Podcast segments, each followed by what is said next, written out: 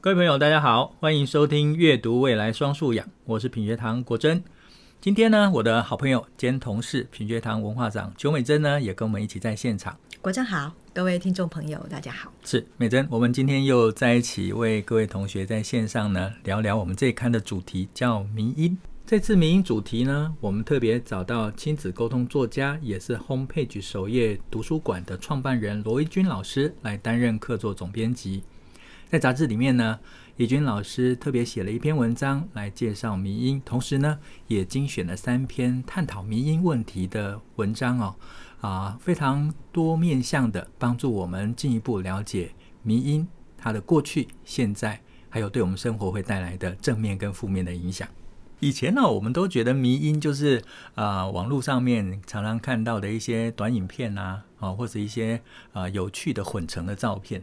前一阵子很红的就是那个呃水母啊，龟缸哎呀，啊，就是到处都看到那个龟缸哎被拿来到处用，而且有很多新的版本出来哦。但我觉得气化这次迷音主题呀、啊，我花了更多的时间去了解迷音哦，我对迷音就有一些不一样的看法了。哦，嗯，所以我们变得有深度的意思。对，变得有深度，而且坦白讲，迷音很不简单。嗯，所以我们今天呢，就来聊一聊关于迷音这件事情。嗯，我我一直很期待今天来录迷音这一集哦，因为我觉得迷音它是一个融合了很多不同现象的一个组合。它看起来虽然很平易性近人，甚至有点好笑，但是就像国珍刚才讲的，就是我们这次的迷音的主题里面，其实是由浅入深探讨了各种层次的，就是迷音的。角度，嗯，所以，哎、欸，国珍，那那我想问问看哈，嗯、就是看完这一期我们关于民音的一系列文章之后，嗯，有没有哪些事情是令你觉得很讶异，嗯，或是哦，现在很流行的流行语叫做“不敢相信 ”，一定很快马上学到“不敢相信”这个词哦，流行词。哎、欸，好，我第一次啊、呃、知道迷音其实是啊、呃、几年前哦，其实他才刚开始有这些梗图。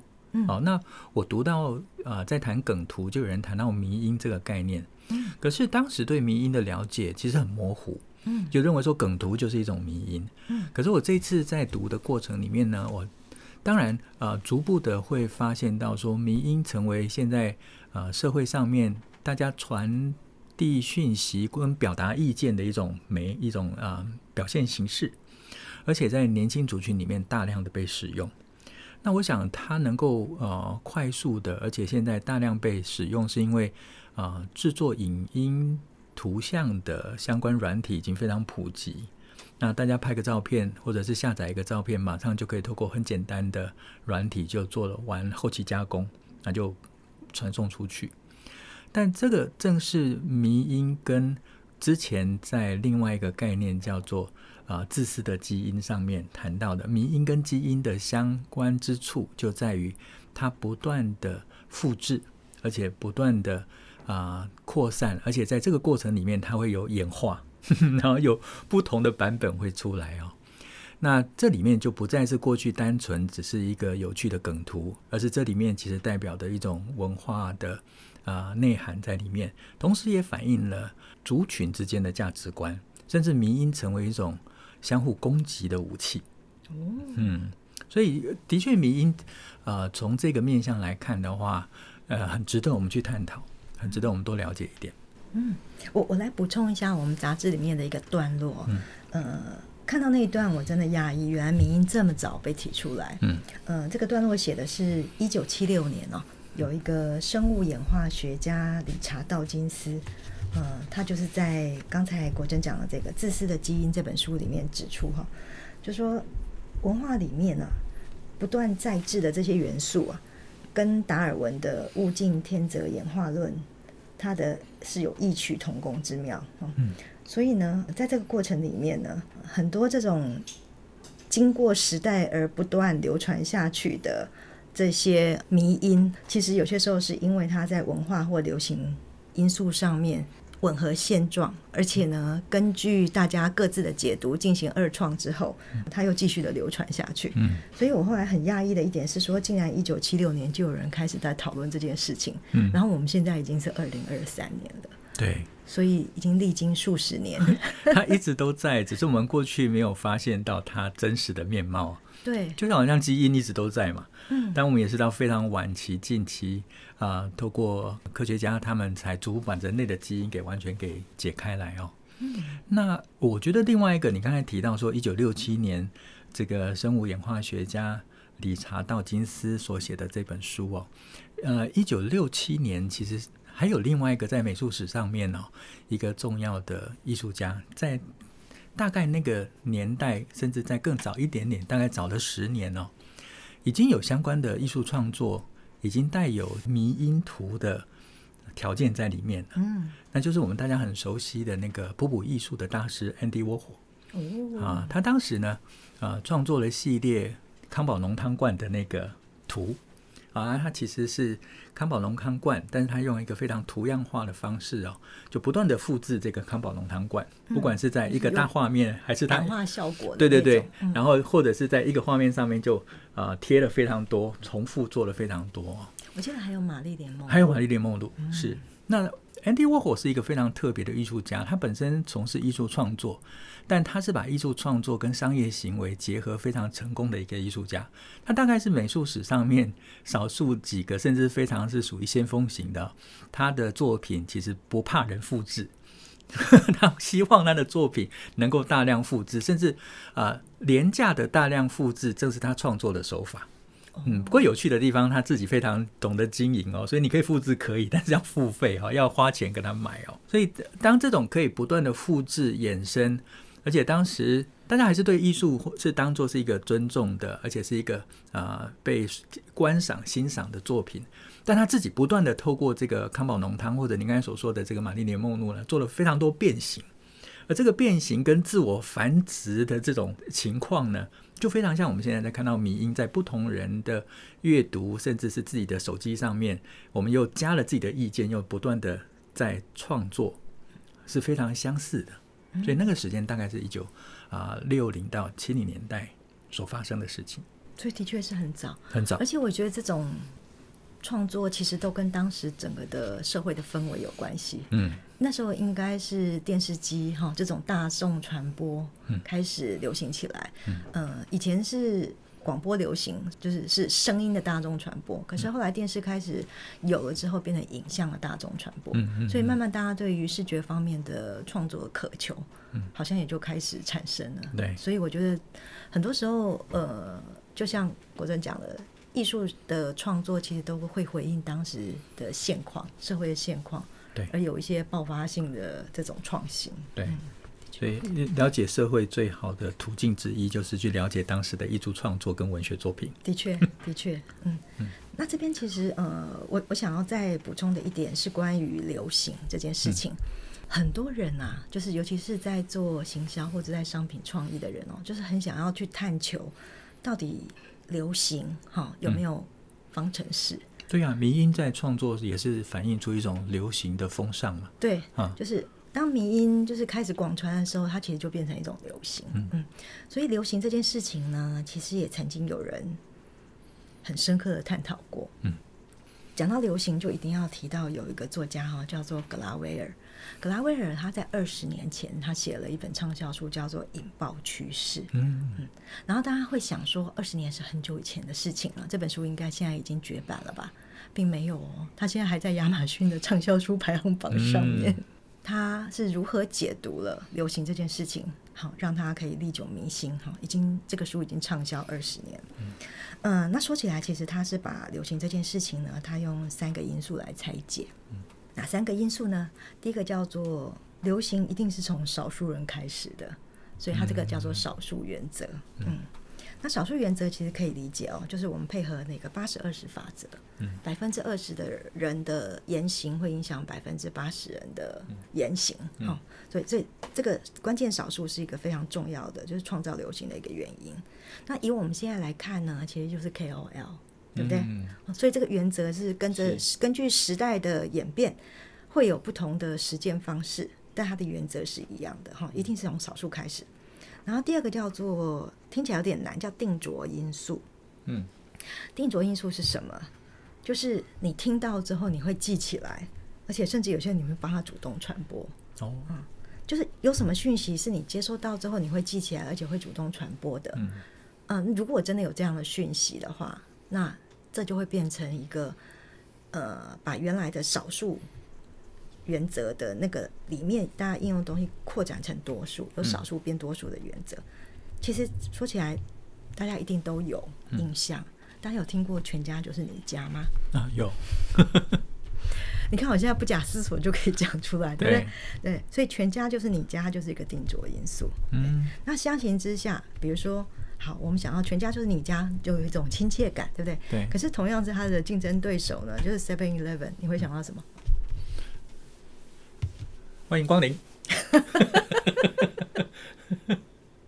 你看是不是印象没有那么深刻？对，没有那么深刻。他有什么比较响当当的口号吗？有 Seven Eleven 真好啊，对不对？是是是。可是你会发现，为什么全家就是你家？我们比较记得住。嗯，第一个就是他是用讲的，不是用唱的。对，嗯。然后第二个是他没有英文。哦，对哦。在台湾，你所以他的记忆更直觉，对更是我们这个母语上面的一种啊经验哈。对，所以后来其实呃比较有经验的行销专家都会建议，如果我们要在台湾推出一个产品的时候，最好产品名称是不要有英文的，这是一个。哦。然后第二个是说，即便它原来是一个外来的产品，你也要给它一个中文名字，嗯，比如说劳力士。哦。都叫做罗雷，罗雷，对对对，台语会更贴切一点，罗雷就叫罗雷，对，对所以就是要这样子，很有力，这样本土而有力，嗯，嗯，所以这个定着因素是让原来少数流行的东西变成多数，哈，少数都要多数。然后第三个叫做环境力量，环境力量是什么？就是在这环境里面会有一些力量是让这个。元素或这个趋势是由小变大，哈、嗯，像刚才讲的，就是从少数变多数，但是也会有些环境的力量会让这个趋势由大变小，嗯，所以这个里面有很多复杂的情境，这个可能要直接去看书比较清楚哈，因为他讲了很多的例子，是。但总之环境里面力量会去助长或者是消灭。这个趋势，嗯嗯，所以他讲的是第一个是少数原则，嗯、第二个是定着因素，嗯、第三个是环境力量。哎，那美珍你这样讲，其实真的很符合现在这个迷因在扩散跟啊、呃、广泛被应用的一个实际状况。哎，少数人或个人创作出来一个东西，嗯，好，然后在他朋友圈里面分享，那接着他就逐步的扩大。嗯、那这里面当然有定着因素了，例如说。啊，第一个是你刚才讲到的是中文语文上面的一种定着上面的条件，那可能还有另外一种，例如说，可能某个电影的场景或者是某一个人物，他是我们熟悉的，如果我们用它来做迷因图的话，啊，或者是一个冲击很大的新闻事件的某个画面。那它就会变成我们对这件事情的一个原先的原初的印象，没错。然后这种高辨识度呢，它就变成是一种定着的因素。的确。那它就逐步的在变形的过程里面就被复制，而且扩散延伸出去了。哎，所以你如果这样，就是我记得那个 Crying Jordan，嗯，哭泣乔丹。哦，对啊。你记得那个吗？是是是。它其实也就是一个定着因素。是啊。嗯。另外一个，我上一次看到一个也是很好笑的梗图，它也是大量被人家改。复仇者联盟，嗯，其中有一集呢，就美国队长他们回到本部，然后旁边就被那个，诶，九头蛇的那群坏坏蛋给包围住了，在电梯里面。然后那个照片就是旁边的那坏坏蛋的小组长呢，就眼睛斜斜的看了一下美国队长。那旁边的有一个很好笑的画面，美国队长，因为他是三三幅连图哦，呃，小坏人头子呢就问他说：“你看什么？”然后美国队长就说：“我刚放了一个无声的屁。”然后下一步就是大家围殴美国队长。对你这样讲，我有印象。这个超流行，而且被改成非常非常多的版本，很好笑哎。大家会在呃那个空白的对话框里面填下自己要的。对。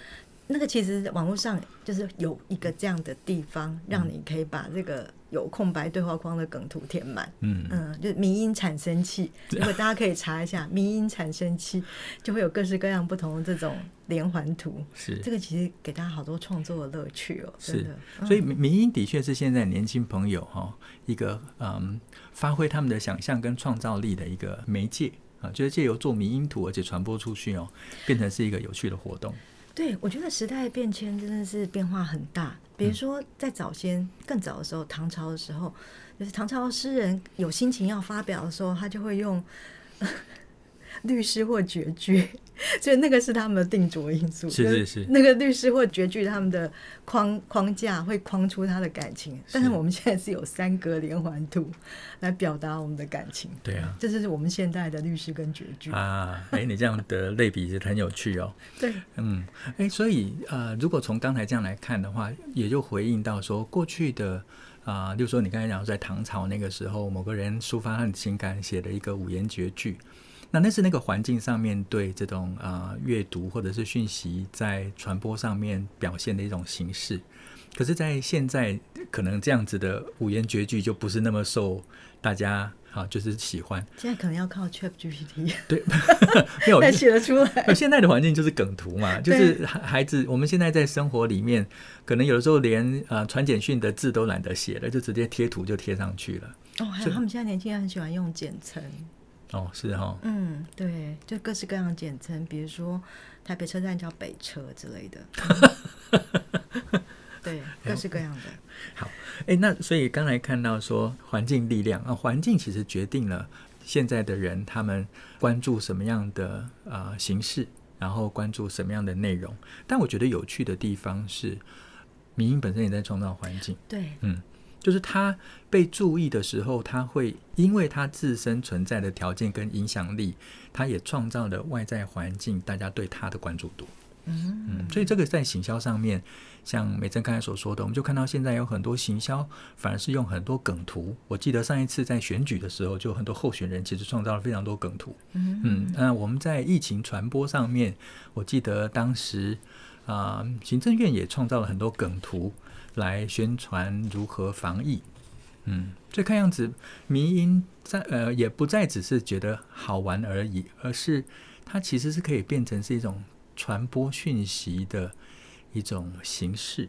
的确，我后来发现啊，迷因会分因地制宜跟因人制宜，嗯，所以呢，比如像梗图哈，就是会有一些某个爱好者，他们会创造出关于那个聚落的迷因，嗯，比如说。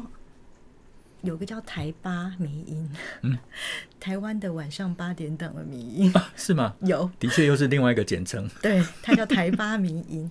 所以这个台八迷音里面呢，就是有台湾各种呃晚上八点档的那些角色，他们的对白会被用截图截起来，哦，然后会应用在各式各样的场景里面。嗯，呃，大家知道就是。晚上八点档有些时候对话比较夸张一点。对啊，我记得以前哦，你这样讲我就想起来了，以前那个劳文琼有没有？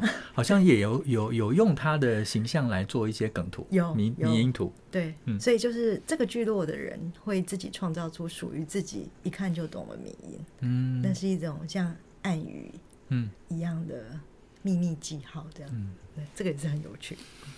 那如果这样的话，我们来看看哈，我们这这一集里面呢、啊。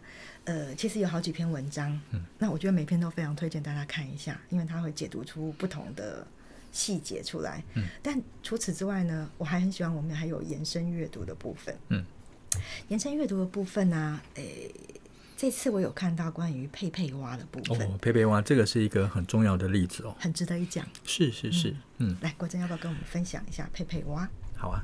佩佩蛙哦，它这是真的是一个呃，在梗图里面，还有在迷音里面的一个重要的案例哦。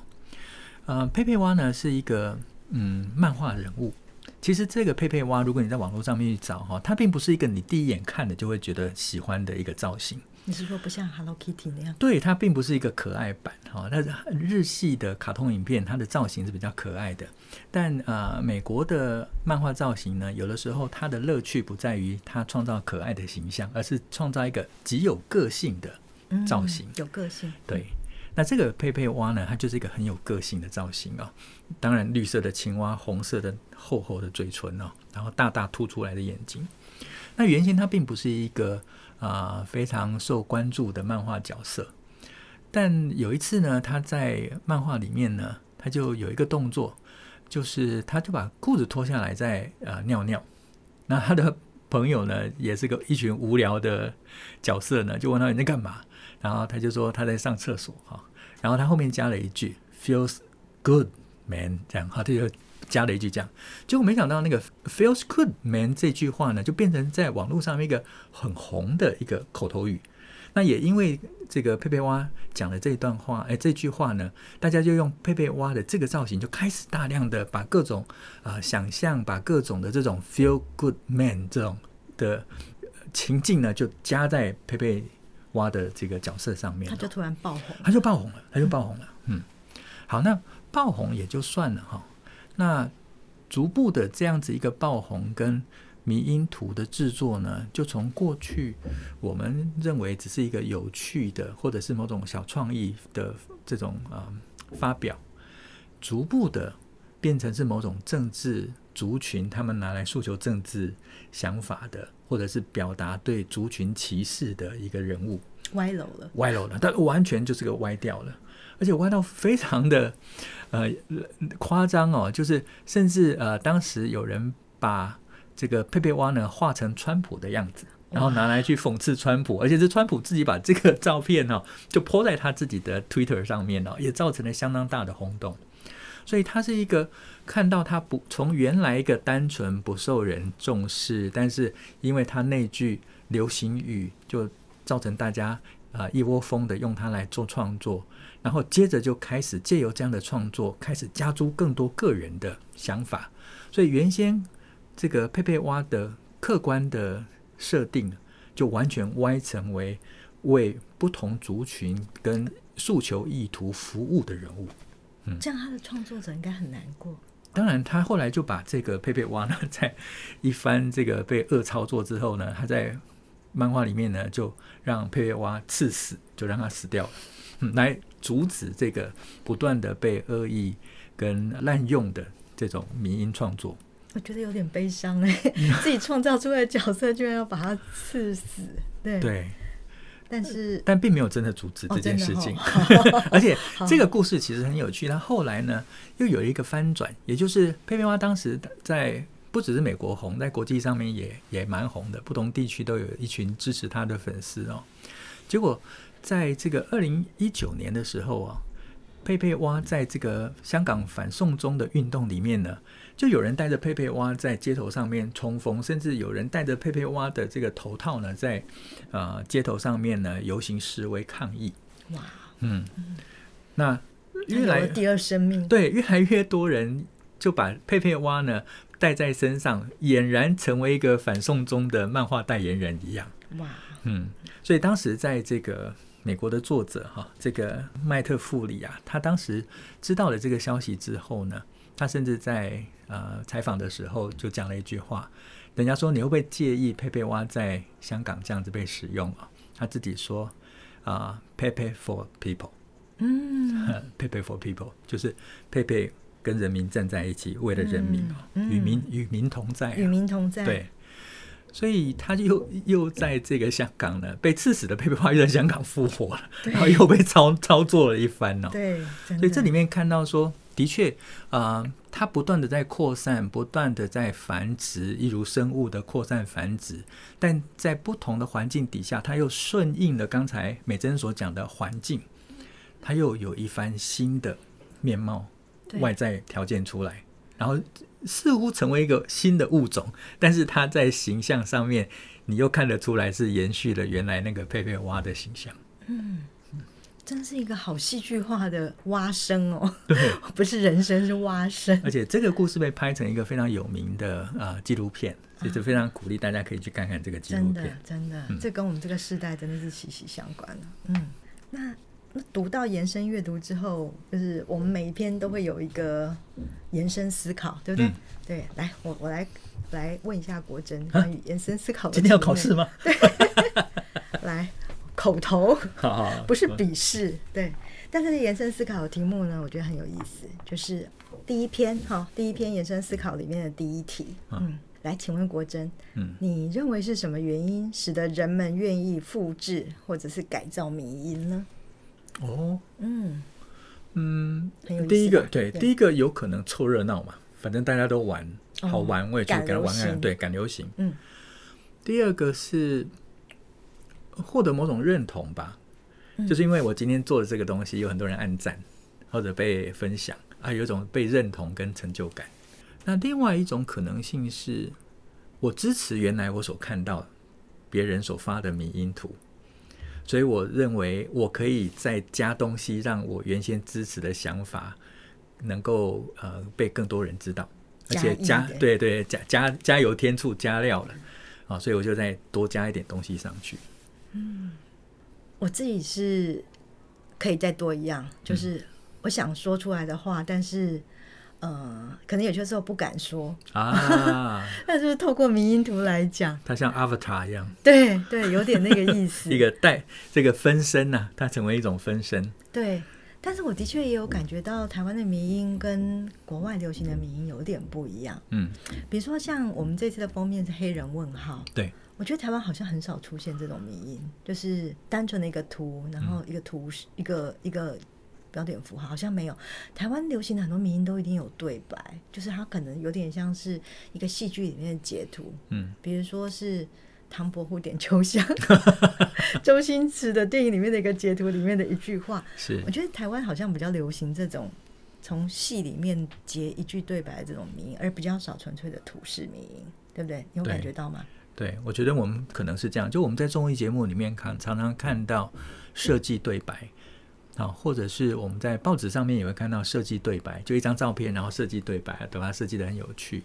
而且我们现在在 YouTube 影片上面常常看到一个 YouTuber 在讲东西，然后旁边会加了很多插播的对白或者插播的这个呃标标语。那这可能这样子的一种呃阅读氛围跟影像的文化，让我们在迷音上面比较少像。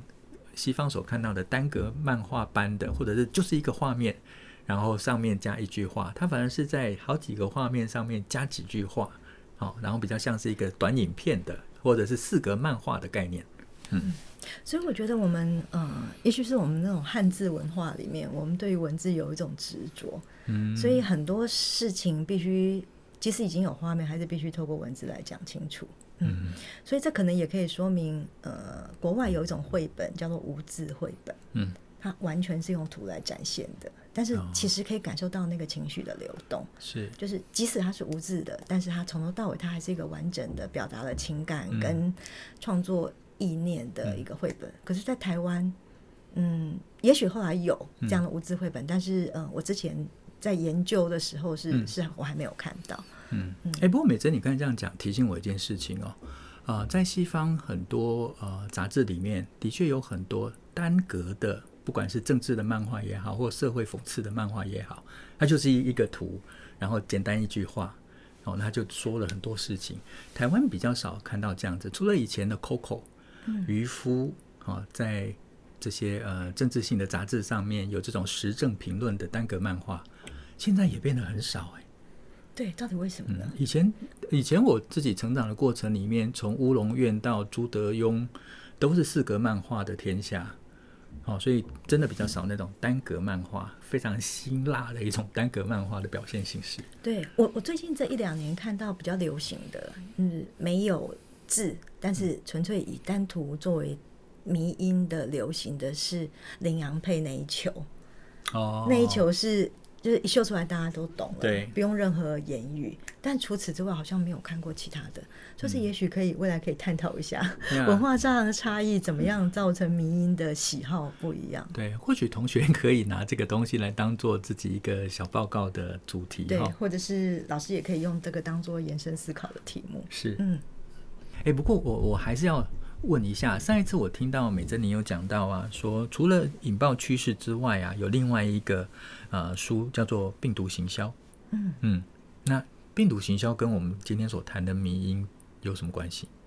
嗯，病毒行销呢，其实跟我们平常日常划手机的行为有关系啊。哦，对对对对对，呃，病毒行销是这样子，就是它有个叫做 MAP 法则，嗯，就是大家。会背的那个英文字叫做 MAP，M A P 嘛法则。所以这 M A P 法则呢，是代表了三个字。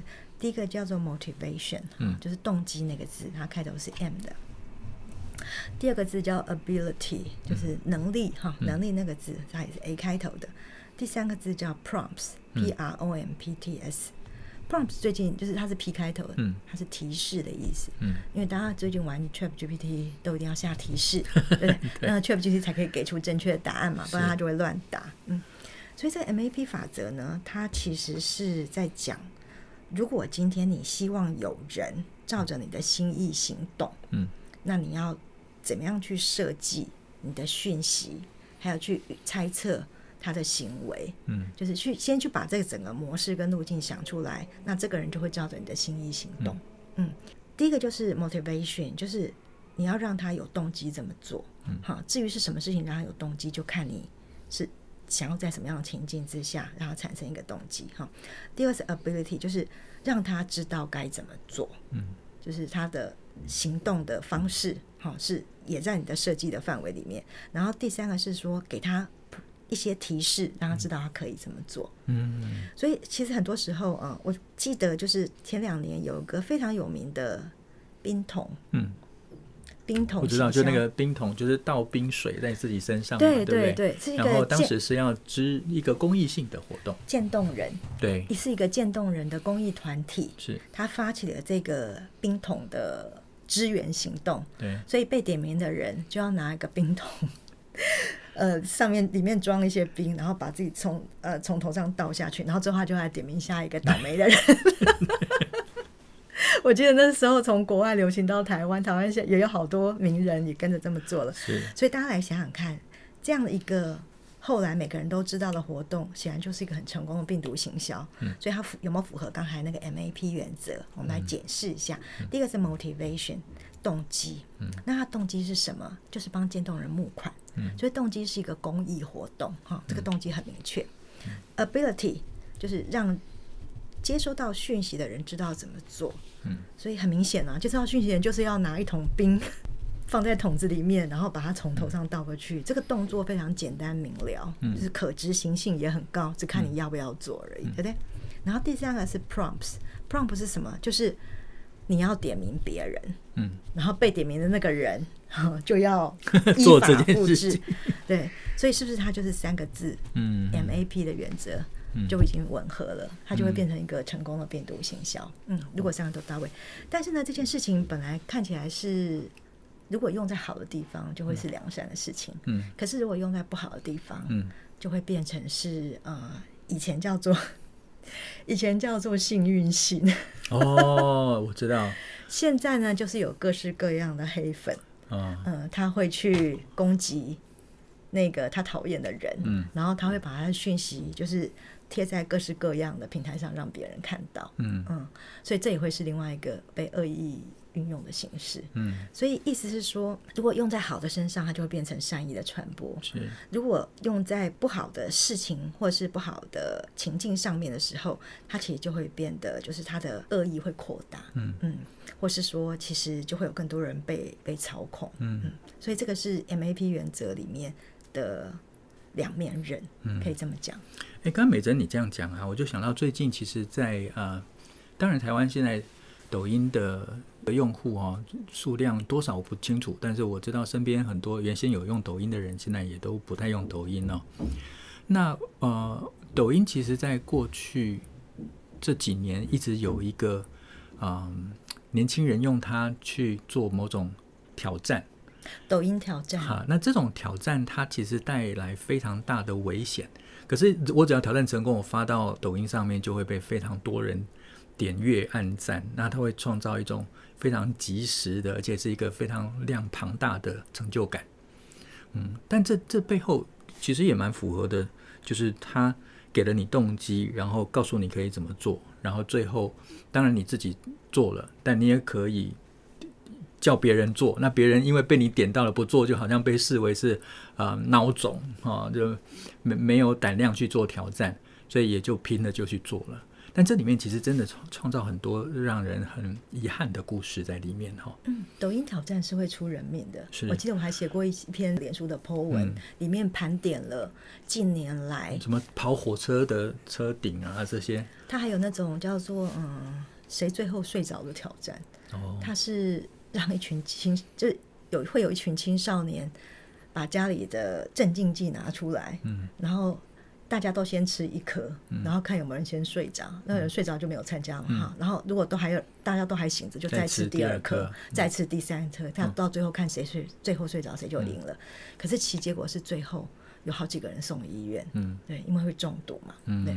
所以那另外还有个很可怕的挑战叫做偷车挑战，就是有人呃。特别发明了，就是他用某一种方式可以偷某一款的车子，嗯、然后他在抖音上面炫耀哦，你只要这样就可以偷这款的车子哦。嗯、结果有一群还没有驾照的小孩，嗯、就依法炮制，真的去偷了这辆车，而且还开伤，我，后来出车祸，有人死掉。嗯。嗯，所以这个抖音挑战是的确是非常符合这个病毒行销的原则，但是它是往不好的那个方向发展。对，那这个病毒行销呢，就是刚才讲的呃 MAP 原则。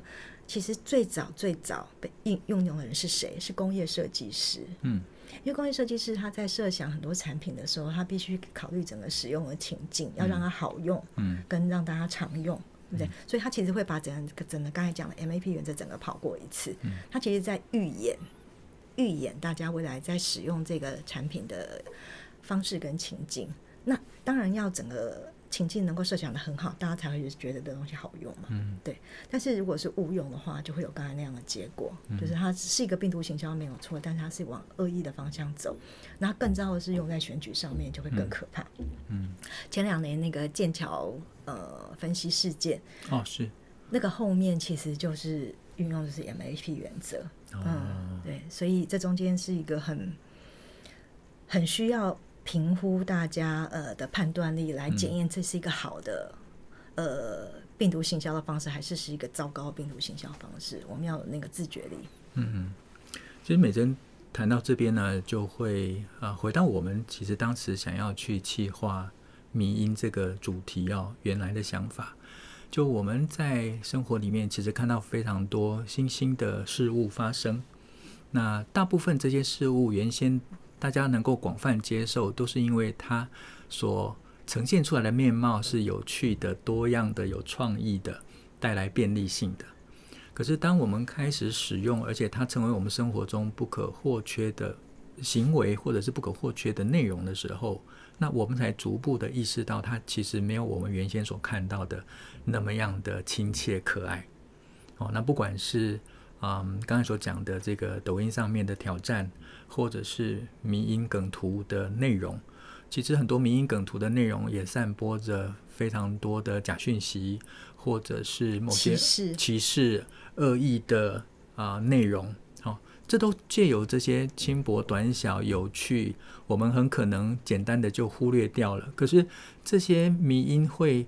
不断的被复制，不断的能够扩散延伸下去，是因为我们这头头脑里面以为忘了，但潜意识却牢牢的记住了它。没错，然后被我们内化成为我们在认知上面的一些啊、呃、难以被自己觉察的判断依据。对，嗯，所以呃，我们想说，借由像米音这样的主题的探讨，帮助我们了解青少年文化，同时了解正在发展的这些新兴的啊、呃、讯息的面貌。